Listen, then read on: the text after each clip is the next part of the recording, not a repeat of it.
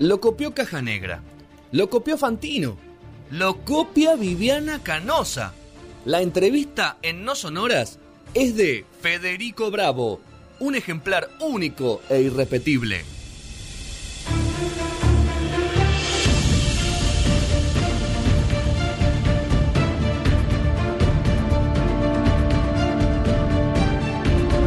Bueno, 8 puntual. Yo le mandé un mail al- a la prensa de Paul y le dije tiene que estar 8 puntual. Y estuvo antes, así que arrancamos la nota 8 puntual. Un Espectacular. genio. Impresionante. Vamos a empezar a hablar de la vida privada entonces. ¿Sos puntual, Paul?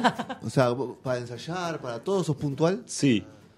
Va a contar Por los fuera músicos. de. O sea, Nos juntamos a tomar una cerveza. ¿Llegás puntual? Sí, considero igual que la puntualidad excede al reloj.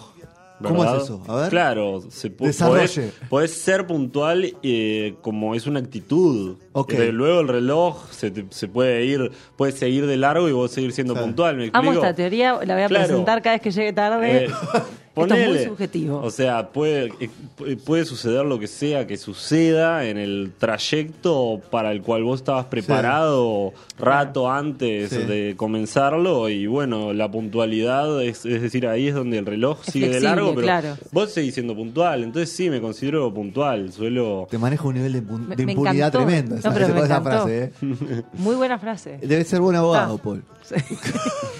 no sé. Se dedica a la música. pero no. Bueno, pero puede estudiar abogacía en algún momento de su vida, ¿por qué no? Yo diría que. Eh, ¿Arrancaste alguna carrera universitaria así fu- fuera de la música? ¿Y la dejaste? Hubo No. una tentativa de estudiar comunicación apenas no. salí del secundario, pero eh, era demasiado engorroso el material teórico que se le ofrecía a mí frescamente y más que inspirarla, la opacó, ¿viste? Y eso no fue fructífero en pos del desarrollo de mi intelecto, por lo cual preferí ¿Llegaste a ingresar? Salir. Sí, sí, sí, fui Ah, seis meses. Pero era eso, era como un embudo. Allá en Uruguay esto. Sí, era algo sumamente anticuado. Me sentía como mi viejo cuando entró a estudiar odontología en el año 1973, ¿viste? Y yo estaba en el 2011, ya la cosa estaba avanzada. El, Sí. eh, el asunto de la internet dominaba plenamente la atención de mis, como dice en una entrevista bizarrísima Calamaro, mis peers and colleagues, mis colegas y la gente de mi rango etario.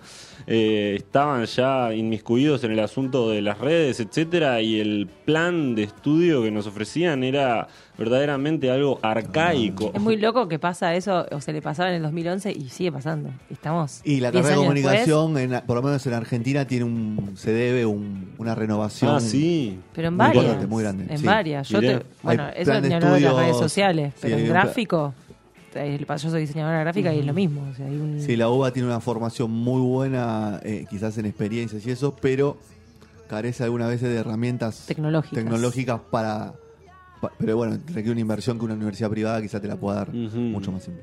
Pero bueno, bueno, ¿y la música cuándo hay formación musical o fue todo autodidacta?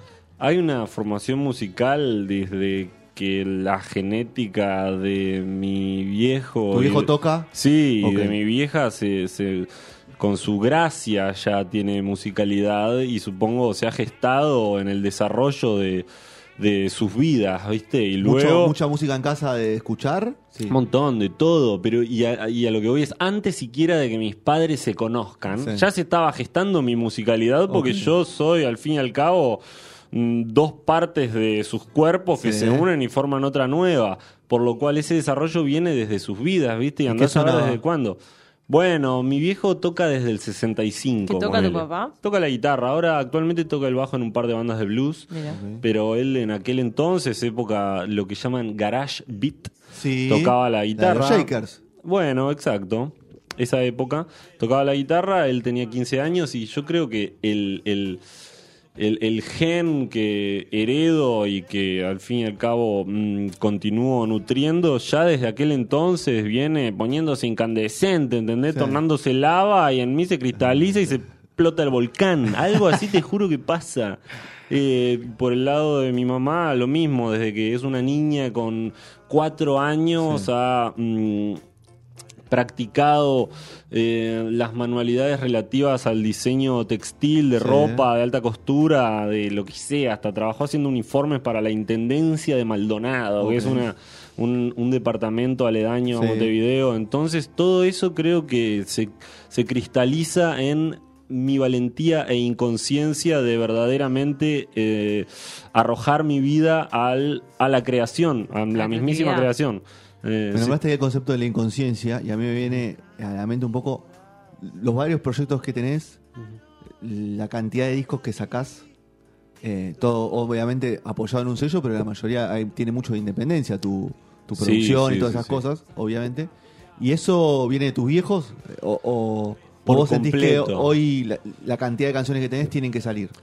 Viene por completo de como salvando las distancias, Sí. como Einstein decía, Sí. de que no hay mejor, mm, ¿cómo se dice?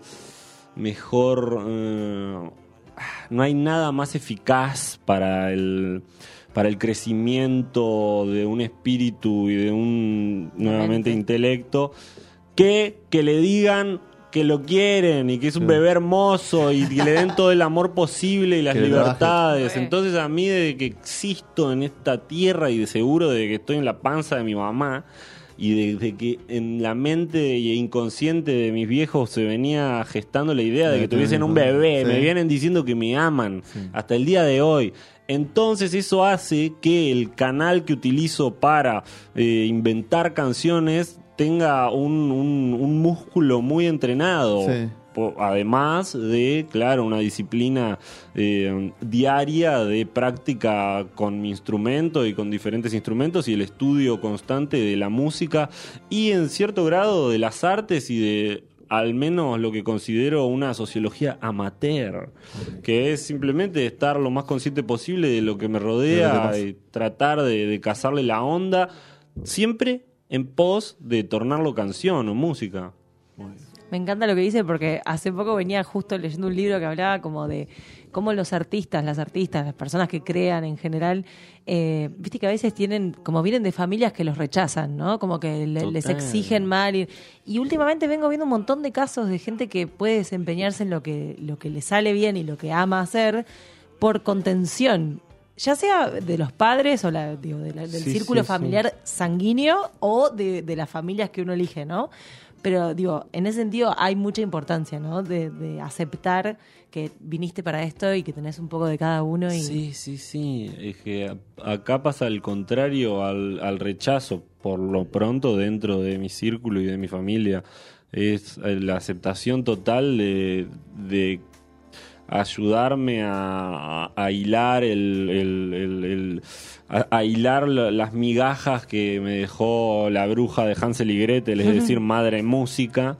Y mm, eso, me dicen, dale, dale, ahí hay una migaja, mirá, ahí está la otra, Paul. Entonces yo las voy agarrando y las voy haciendo Claro, son como un estímulos. gran pan. total, Sí. me encanta. Metiéndonos ya en tridimensional este segundo disco tuyo, eh, ¿tiene que ver con la pandemia o trataste de sacarle ese concepto de que muchos artistas le están poniendo a sus canciones que eran composiciones de ostracismo? Lo veo un disco muy fresco, muy dinámico, totalmente a lo que es un, un momento de ostracismo. Por eso te pregunto. ¿Un momento de qué? De ostracismo. Upa, esa palabra no la tengo. No, de encierro sería. Ah, mirá, me encantó. Ostracismo. Sí. Epa, no tenía. Bien ahí. La tenías Ostracismo. escondida. Buenísimo.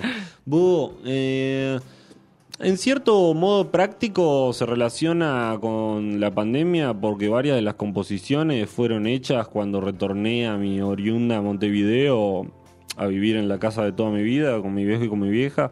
Y el, a lo que te digo este mm, motivo práctico de que estaba ahí en el en medio del ostracismo Sí, o algo así ostracismo pero mimado. Porque Sí, estaba ahí retranca, todo el mundo estaba, insisto, contento, la perra funky ni te digo. Claro. Eh, entonces sí, inventé las canciones ahí, algunas de ellas, otras las tenía de antes.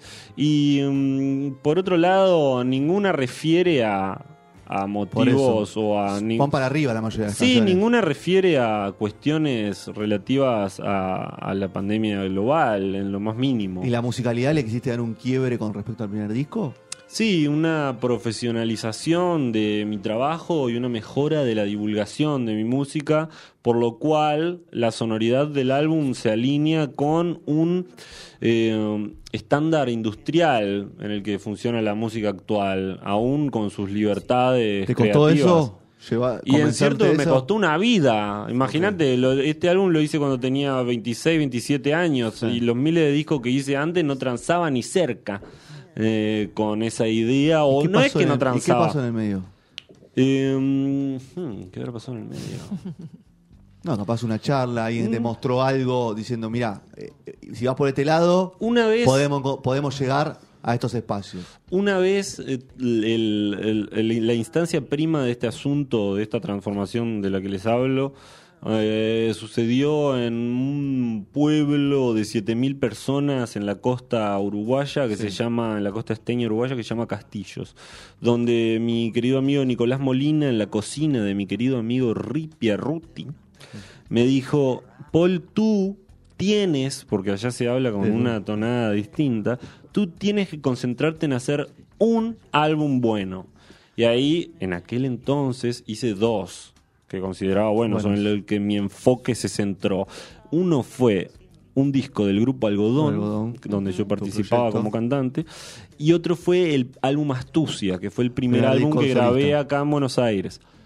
De ahí en adelante ese cambio estuvo presente en mi trabajo y en mi discografía. Desde aquel entonces, en el año, andás a ver, 2017 te diré, en que Nicolás Molina me presentó esa opción. Muy bien. O Y sea, la- él, él fue el, el- la varita Sí. que le tiró. No, sí, a veces eh, quizás con las mismas herramientas que vos estás trabajando le buscas la vuelta para llegar con una musicalidad diferente o, a ver, para el oído medio, a mí me pasa como me considero una persona de oído medio, escucho un montón de música, pero no estudié nada. claro. no estudié nada. no- con- reconozco los instrumentos, pero no, no, no te digo, esta es esta nota.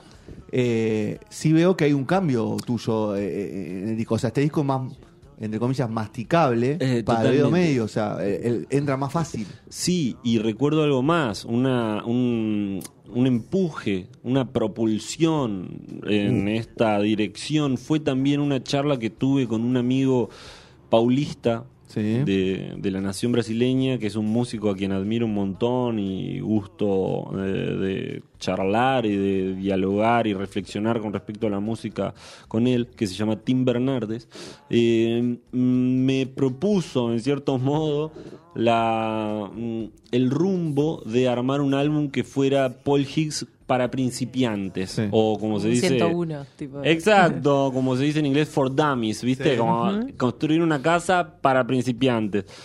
Y ese fue el segundo escalón con el cual me tropecé para bien y caí por la escalera que me llevó a, eh, A bueno, a, a que suceda. ¿Y los músicos cómo, lo- cómo llegaste a todos los músicos que te acompañaron? Porque te acompañó un plantel bastante Sí. importante de artistas. Desde que decidí que citaría al, al halcón plateado, es decir, el músico uruguayo Martín Buscaglia, Sí.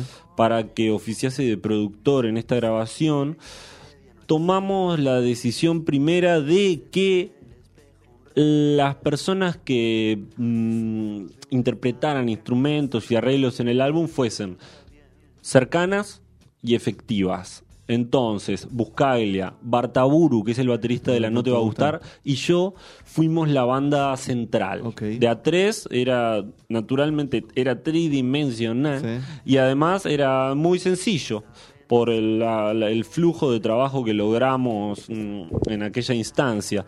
Luego los coros fueron hechos por Hidroala, que está formada por Charlie, que es una amiga montevideana, no uruguaya, ya que es de la tierra de Canelones, y por Leandro Quistapazzi, que es otro amigo de allá, con quienes somos muy cercanos y nos conocemos mucho, lo suficiente como para nuevamente eh, optimizar el tiempo que pasamos juntos en pos de mm, llevar a cabo estas grabaciones de manera eficaz. Muy bien. Eh, Y entre amigos. Sí, exacto.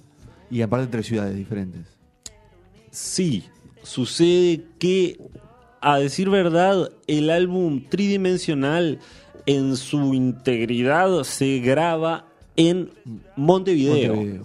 aunque alguna algunas cositas. a- eso, bueno. que ya había grabado en Buenos Aires cuando estuve viviendo acá y que tal vez grabé cuando fui de aventura a la ciudad de San Pablo. Y eso tiene algo que ver con el nombre, ¿no? totalmente. Viene de ahí tridimensional. En cierto modo viene de ahí y tiene también lo de que la tercera dimensión es la que supuestamente habitamos en nuestra mm, instancia física.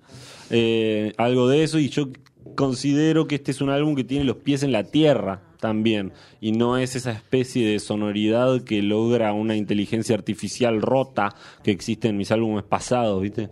Es como... Y, y Dígame. eso que, que, que mencionás de, las, de los pies en la tierra, Mm. ¿te- ¿crees que para ahora que van a tocar, eh, que lo vas a tocar en vivo en, en Niceto, va a traer algo? ¿Vas a salir como esta cosa experimental de la mente y va a enraizarse, tipo? ¿Y va a llegar a ser como una ola? En cierto grado se van el, el enraizamiento lo hallo en tratar de mm, ¿cómo, decirlo? de con madurez mm, barajar mm, algo que antes me angustiaba mucho, que eran las expectativas con respecto a eh, al dominó último que cae en un orden de trabajo esta instancia del recital es solo el último dominó que cae de un montón de aprendizajes y de, de ocasiones que hemos compartido y aprendido con amistades y que son sumamente más sustanciales que la hora y media en la cual vamos a dar el recital, aún siendo esa instancia un éxtasis pleno. Pero también entra en este asunto industrial la cantidad de personas que vayan a ir la cantidad de plata que vamos a deber y es como la Que forma no, no que vas a ganar, que vas a deber. Me parece muy bien, po. Entonces, creo que lo de habitar este mundo con mayor tranquilidad y con los pies en la tierra implica hacer este razonamiento en pos de verdaderamente solo funcionar para que la música que hagamos sea mm, la mejor. ¿viste? ¿Y en vivo qué banda armaste? Toca la batería un artista de Bernal que se llama Melanie Williams Sí.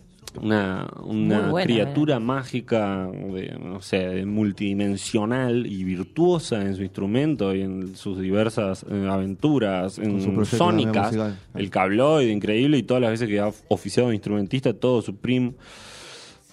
El aguijón de la barría, Chucky Giaquinta, en bajo, que es también de la índole de Melanie, que son como eh, mm, figuras salidas de un álbum de figuritas de Charlie and the Chocolate Factory Sí. o de la Alicia en el País de la Maravilla, pero que justo flashan la instrumentación musical actual, ¿viste? Después participan Leandro Quistapaz y Charlie en formación hidroala. Y esta muchacha de 19 años toca el piano acústico. Medio que por primera vez en su vida captan la onda en el Niceto. Yo le digo, Charlie, vos entendés que se armó, que se puso denso el asunto. Y ella creo que comprende. Sí, sí, en, en su especie de. De más que inocencia, inexperiencia en estos asuntos. Inconsciencia también. Eso, Hay valentía poquito. e inconsciencia. Hay un poquito de inconsciencia. Sí. Y mm, bueno, esa es la banda Que vas base. a armar, que vas a armar para el show. Y esa banda, con esa banda vas a tocar seguir. Por ahora son estas dos instancias. Porque vos sos muy ecléctico, Eh. O sea, vas moviéndote todo el tiempo. Sí, eh, me El encantaría. status quo no, no te va. Eh, pongamos que no. Solo para no. sobrevivir. Sí, claro, un ratito.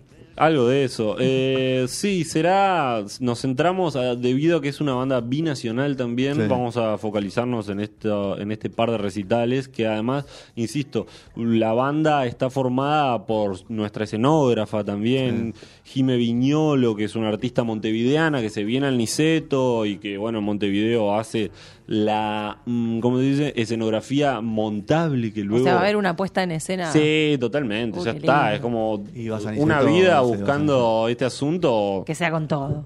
Exactamente. ¿Y tiene algo que ver con la portada, la puesta en escena? ¿Tiene algo de... Ponele que hace un rato estaba probando el traje que me entregó el sastre hace un par de semanas. ¿Y cómo quedó?